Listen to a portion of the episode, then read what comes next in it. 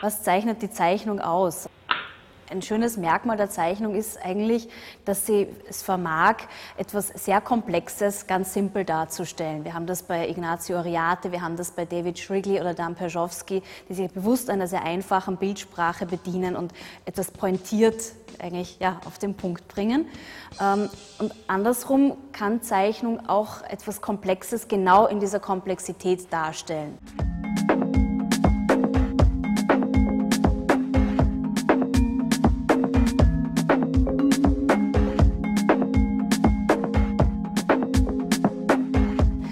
Wir hier hinter mir bei der Jorinde Vogt ganz schön, was auf den ersten Blick ein bisschen ausschaut wie eine abstrakte Zeichnung, entpuppt sich dann beim Näherkommen doch als sehr vielschichtig mit unterschiedlichsten Bedeutungsebenen. Sie bezieht sich hier auf den Soziologen Niklas Luhmann, dessen Schriften sie gelesen, analysiert hat und interpretiert hat und all das fließt in diese sehr komplexe, vielschichtige Zeichnung ein. Ein anderes Merkmal der Zeichnung ist sicher, äh, dass sie mit der Zeit arbeiten kann, dass man natürlich etwas sehr schnell zeichnen kann, dass man aber auch etwas sehr, sehr akribisch zeichnen kann. Und das haben wir hier bei einigen Beispielen, bei der Sonja Gangl, bei Micha Paya Martin Gabriel oder zum Beispiel auch bei der Andrea Bowers, einer amerikanischen Künstlerin, die Bildmaterial aus dem Internet verwendet oder eben eigene Schnappschüsse von Demonstrationen, also Bildmaterial, mit dem wir täglich umgeben sind, dieses herausgreift und wirklich penibel mit dem Buntstift fotorealistisch wiedergibt. Also wir verwendet dieses, dieses schnell entstandene Bildmaterial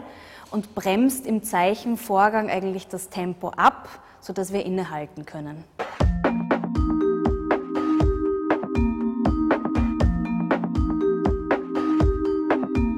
Wir haben in dieser Ausstellung einige Beispiele, wo wir eben sehen, wie die Zeichnung das Blatt Papier verlässt, dass natürlich eine Linie auch im Video animiert werden kann, ähm, dass aber eine Zeichnung auch etwas sein kann, was man in einer Gruppe anfertigt.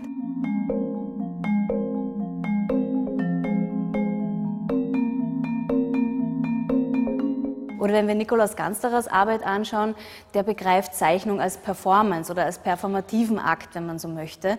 Und er hat eine Art Labor, eine Art Zeichenlabor kreiert, auf der er dann mit Gegenständen und Kreide gewisse Dinge veranschaulicht. Und es entstehen im performativen Akt die Zeichnungen. Es sind einige Arbeiten noch speziell für die Ausstellung entstanden. Es ist natürlich ein bisschen schade, wenn man sich überlegt, dass manche davon danach wieder verschwinden. Andererseits ist schön, wie die Künstlerinnen und Künstler genau mit dem Raum arbeiten. Die Raumzeichnung von Monika Gzimala ist genau für diese Raumsituation entstanden. Ebenso Lotte Leyen, die sich genau die Raumsituation mit der Rolltreppe angeschaut hat und genau darauf reagiert hat.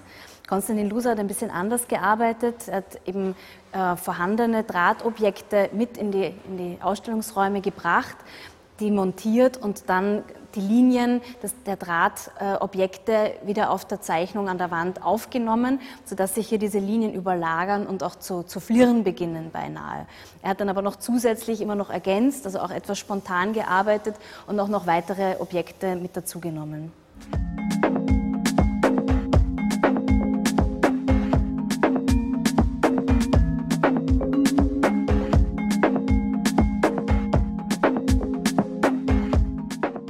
Citadin zum Beispiel ist in dieser Ausstellung nicht mit einer ihrer bekannten großformatigen Kreidezeichnungen vertreten, sondern mit einer Arbeit, wo sie sich Zeichnungen des Künstlers Martin Stecker angeeignet hat. Sie hat auf einem Berliner Flohmarkt dessen Zeichnungen entdeckt, genauso wie Postkarten und Fotografien. Und ähnlich wie bei ihren Filmarbeiten kombiniert sie diese in eigenen Arrangements und schafft damit natürlich ihren eigenen Kontext.